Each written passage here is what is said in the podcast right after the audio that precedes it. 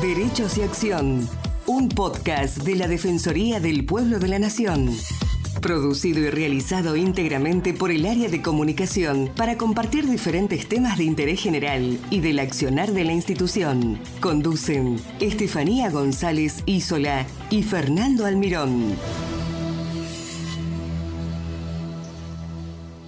Recientemente, el gobierno reglamentó la ley 27.669 que establece el marco regulatorio de la industria del cannabis medicinal y el cáñamo industrial. La medicina se formalizó 15 meses después de la sanción de la ley en el Congreso, el 5 de mayo de 2022, y su promulgación 21 días después mediante el decreto 266 del 2022.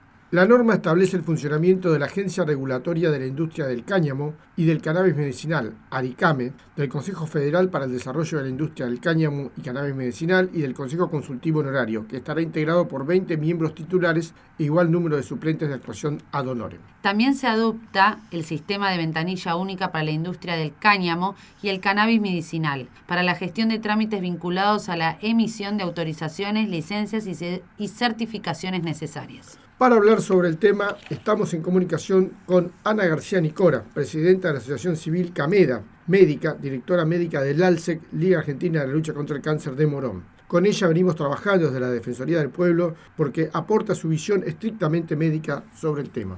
Hola Ana María, ¿cómo está? Muchas gracias por estar con nosotros. Hola, ¿cómo están? Encantada, bueno, de que puedan difundir este tema para el conocimiento de toda la comunidad. Ana, ¿qué es el cannabis y qué se define como cáñamo industrial? Sí, esta ley, eh, digamos que marca la industrialización del cannabis medicinal y el cáñamo industrial y justamente es la misma especie con diferentes componentes en cuanto a sus cannabinoides y otras estructuras y nosotros esto dentro de eh, otro grupo que estamos con el INTI y con el INTA, los biólogos siempre lo que comentan es eso, estamos hablando de la misma especie, pero los componentes que tienen en sus estructuras varían. Entonces eso es importante, no es que son dos plantas diferentes, es la misma especie, con diferentes usos dentro de esta especie y esto hace que en esta industrialización, en la utilización, lo que es cannabis medicinal y lo que es cáñamo industrial, significa que em, el uso medicinal va hacia uno de los componentes de la planta y el cáñamo industrial hacia otros componentes de la planta de donde se pueden extraer alimentos, pues, em, harinas, a partir de sus semillas, aceites y demás, y también eh, un uso industrial en cuanto a lo textil, por ejemplo. Pero eh, justamente en esto nosotros estamos, eh, conformamos una plataforma de vigilancia tecnológica e inteligencia estratégica junto al INTI, el Instituto Nacional de Tecnología Industrial, y el INTA, el Instituto Nacional de Tecnología Agropecuaria, y en este trabajo interdisciplinario lo que hacemos es tomar estos conocimientos de otras disciplinas por el grado de diversidad que tiene justamente la planta de cannabis. Esa primera definición es que estamos hablando de la misma especie de la planta. ¿Y cuáles son los usos de cannabis medicinal en la salud? Esto difiere en el mundo y difiere también en Argentina. Hay lo que es en medicina, digamos en los estudios, hay lo que se llama grados de evidencia para los tratamientos. Está lo que se llama la evidencia conclusiva y la evidencia sustancial. Estas evidencias lo que tienen es que para cumplir los efectos terapéuticos hay pruebas sólidas que lo respaldan. La diferencia que hay entre una y otra es que en lo que es la evidencia conclusiva no hay discusión que pueda ser de utilidad, mientras que en la evidencia sustancial a veces no se pueden descartar algunas limitaciones como es el azar y los sesgos. Y tenemos otros tipos de evidencia, que es la evidencia moderada y la evidencia limitada, que ahí ya las pruebas no son sólidas, sino que lo respaldaría todavía, se necesita mayores investigaciones para definirlo como, una, como un respaldo sólido. Hoy, eh, por ejemplo, en Argentina está autorizado para epilepsia refractaria, eh, por ANMAT tenemos dos medicaciones farmacológicas, dos medicamentos que tienen dispensación nacional de dos laboratorios, pero también tenemos para epilepsia refractaria, pero también hay de eh, un laboratorio público de medicamentos, que es el LIF en, Santa Fe, que lo produce para el programa terapéutico provincial, no tiene dispensación nacional, es solo para el programa terapéutico provincial, y Jujuy, que es Cánaba Sociedad del Estado, también produce el CBD10 para el programa provincial y para la dispensación en farmacias. Esto, hasta el conocimiento que tenemos, también a la espera de que ANMAT le dé la aprobación para una dispensación nacional que todavía no está. Ahora, el Ministerio de Salud de Jujuy ha aprobado el CBD10 producido por Cánaba para cuatro patologías. Epilepsia refractaria, para enfermedad inflamatoria intestinal, para pacientes eh, oncológicos y en los efectos no deseados de, otros tratamientos, y para una cuarta que ahora, bueno, no lo estoy recordando. ¿VIH? No, lo estoy recordando. Bueno, no hay problema, no, hay problema. Por otra parte...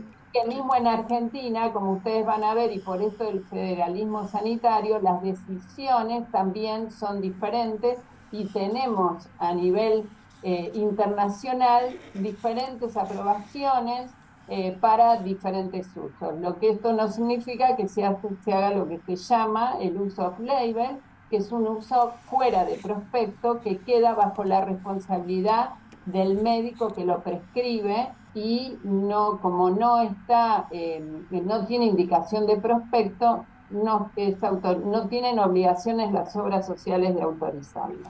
Ana, hace tiempo que se venía reglamentando una reglamentación de uso del cannabis medicinal, o sea, se viene reclamando. ¿Crees que esto responde a un avance de la sociedad y el reconocimiento de la lucha de las madres y familiares de personas que necesitaban el tratamiento?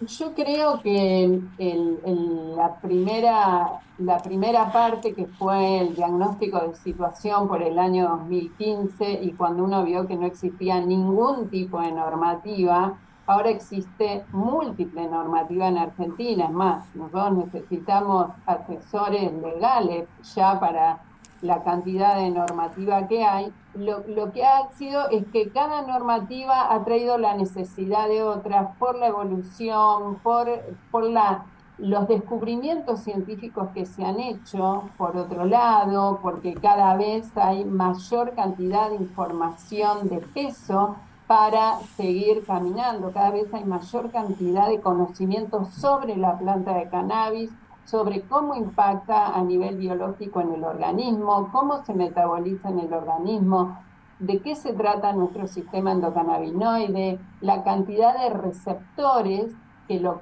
que lo componen, cada vez se va, va viendo mayor información y descubrimiento y entonces esto hace que también haya que ir adecuando las normativas, no solo la normativa nacional, sino normativas internacionales. Recordemos que en diciembre del 2020 eh, Naciones Unidas retiró, digamos, de la lista 4 al cannabis, donde no se le reconocía ningún valor terapéutico, ningún valor medicinal.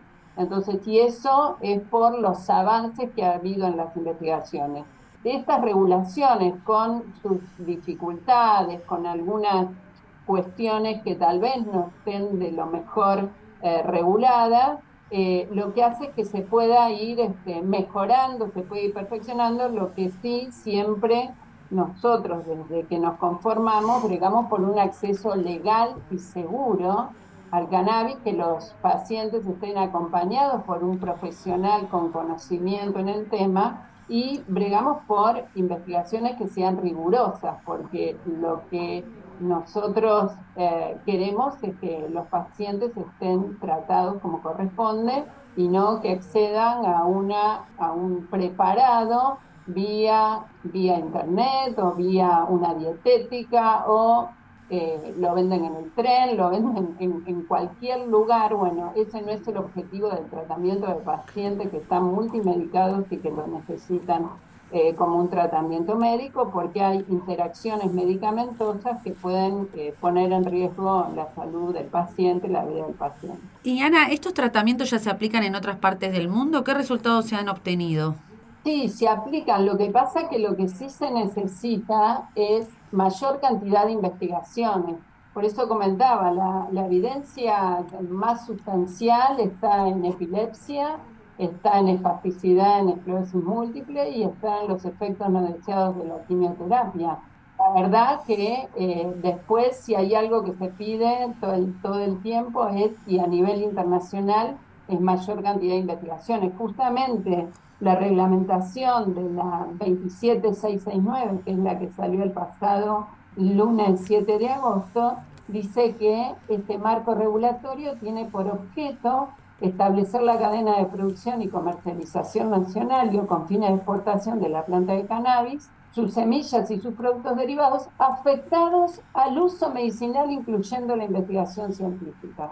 O sea, nosotros que somos una organización específicamente medicinal, vemos que esta ley eh, tiene como objetivo el tema de la investigación, no lo dice solo ahí, lo vuelve a decir en otra parte, en el boletín oficial, dice, para uso en favor de la salud y para investigación científica, vuelve a ser poco en que esta ley posibilita la generación de una oferta de productos de calidad controlada y certificada. Cada vez necesitamos, necesitamos más. Entonces, y por último dice garantizar un acceso universal a sus derivados medicinales para las personas beneficiarias del Programa Nacional para el Estudio y la Investigación del Uso Medicinal de la Planta de Cannabis según la ley 27350. O sea, que es clara en esto, lo que esperamos es que esto realmente en la práctica sea un objetivo, porque eh, lo que se está viendo en, otros países es que ante regulaciones en, los usos, hasta hay en otros países regulaciones en lo que es el uso adulto o el uso recreativo, las empresas destinan este, la producción para otro lado y no para la investigación. Entonces nosotros eh, esperamos que eso suceda, aparte porque los gobiernos están obligados a producir investigación cuando hay necesidades sanitarias insatisfechas. Esto significa que no hay respuesta a eh, diferentes enfermedades, no hay respuesta a los tratamientos ya conocidos. Sabemos que en epilepsia refractaria es del 30%, eh, y sabemos que en otras también hay un porcentaje de refractariedad. Y por otro lado, los pacientes que más lo utilizan, que son los pacientes octogenarios, pacientes de tercera edad con dolor crónico. Y esto es una comunidad de pacientes que en general están multimedicados y por eso es importante que estén acompañados, saber si realmente es un tratamiento al cual deben aplicar, porque por ahí hay otros tratamientos que pueden aplicar antes y con el que tendrían resultados, y entender que el cannabis es un adyuvante de otras medicaciones, única medicación, no al menos. Ana María, ¿y cuál es el trabajo de Cameda? Bueno, Cameda nace en el año 2014, 2015, eh, justamente un grupo de, de padres, entre ellos algunos, que somos profesionales, muy poquitos, con nuestros hijos con epilepsia refractaria fármaco resistente, que es lo correcto. Eh, a partir de allí, en el caso de mi hija, 28 años, de 25 años de epilepsia fármaco resistente y cuando uno comenzó a ver las investigaciones que había sobre el tema, comenzamos a pensar junto a mi marido que también es médico tal vez habría una posibilidad para el control de, las crisis de nuestra hija Julieta. Bueno, esto al conversarlo con los profesionales que la atendían, eh, quedamos fuera del sistema, como quedaron muchísimas familias, que siempre digo que son todas las familias que han visto en, en la calle, en las marchas, solicitando por una ley. Entonces, a partir de, a partir de ahí nosotros entendimos allá por el año 2015 que teníamos, hicimos un diagnóstico de situación sin darnos cuenta y era que había un vacío académico, científico, legal, jurídico y político y sobre esto empezamos a caminar y, lo primero que tuvimos que hacer fue trabajar sobre incidencia pública, trabajando sobre una ley en Argentina que comenzamos a trabajar posterior de un seminario que nosotros hicimos en Mar Azul, convocando a profesionales, a intendentes de la zona, eh, se acercaron muchísimas familias e investigadores a partir de aquel disparador que fue en febrero del año 2016, en marzo hay una convocatoria para poner el tema en el Congreso. Así se trabajó y nosotros trabajamos junto a los legisladores durante un año y en marzo del año 2017 está la ley 27350 que se vota por unanimidad finalmente en ambas cámaras. Entonces, a partir de ahí hubo muchas, digamos, dificultades en el primer tiempo, tuvo una reglamentación parcial y luego hubo este, mucho, mucha dificultad para el acceso hasta que esto se fueron creando nuevas normativas. Entonces, a partir de la incidencia pública, trabajamos el acompañamiento a pacientes y a profesionales, trabajamos sobre todo lo que es investigación, en su momento con encuestas, encuestas a profesionales sobre la percepción el conocimiento sobre el cannabis de uso médico, Hace dos años hicimos otra encuesta con profesionales que ya conforman CAMEDA sobre cuál era el conocimiento que tenían los pacientes sobre un producto de calidad y seguro. Entonces, estas, estas son nuestras patas, la incidencia pública, el asesoramiento y acompañamiento a pacientes, la investigación y hoy fuerte, así como en un momento fue muy fuerte el tema de la incidencia pública, hoy es muy fuerte la educación, porque entendemos paciente educado, un profesional educado, se hace responsable del saber y actúa en consecuencia. No, y más en el tema que los pacientes nos escriben, nosotros tenemos diferentes mailing, entre ellos de pacientes, cómo lo puede tomar porque, eh, porque considera que es inocuo, o sea, como se fuma, como tiene un uso milenario y demás, se considera que es inocuo. Y no, estamos hablando de una droga vegetal como tantas otras, y ahí sí los invito a que visiten el Museo de Farmacobotánica, que está en la Facultad de Farmacia y Bioquímica, donde justamente pueden explicar de qué se trata la droga vegetal de las plantas y cómo desde la farmacología, la farmacobotánica, se trabaja para luego hacer todo un proceso, lo que se llama eh, buenas prácticas de manufactura para tener un producto de calidad. la verdad que el, el, abanico es muy amplio. Hoy, eh, para hablar de cannabis, tenemos que convocar a muchísimos especialistas dentro de medicina, especialistas en, sus especialidades, dentro de todo el área química también en sus especialidades, dentro de lo que es la biología también. O sea, la verdad que el abanico se amplió muchísimo de cuando nosotros comenzamos en aquel tiempo. Entonces, insisto, nuestras patas, incidencia pública, asesoramiento y acompañamiento a pacientes y profesionales, investigación y hoy fuerte, muy fuerte educación a la comunidad y a profesionales en este momento. Iniciamos ayer un curso con Fundación Garraham sobre cannabis de uso medicinal y hay 51 eh, profesionales este, ya participando. Esto demuestra la avidez que hay por el conocimiento en el tema. Seguro, Ana. No, que aparte porque los pacientes los están utilizando sin guía. Por supuesto. Va profesional diciendo estoy tomando esto. Seguro. Bueno, Ana, para finalizar queríamos que nos des el contacto de Cameda y nada, recalcar que fuiste una de las impulsoras de la ley número 27350 por tu experiencia como madre con una niña con epilepsia refractaria. Bueno, en Cameda nos pueden encontrar en, en nuestra web www.cameda.com.ar y luego estamos en Instagram, Carmela-Argentina. Estamos publicando todo el tiempo. Perfecto. diferentes acciones, así que allí pueden encontrar toda la información y mucho más. Te agradecemos mucho la entrevista. Muy completo, muy, completo. el informe, Ana María, le agradecemos mucho y bueno, por supuesto, un paso muy importante que se haya podido reglamentar esta ley. Muchas gracias. Gracias a ustedes. Muchas gracias por escucharnos. Los esperamos en una nueva emisión de Derechos y Acción.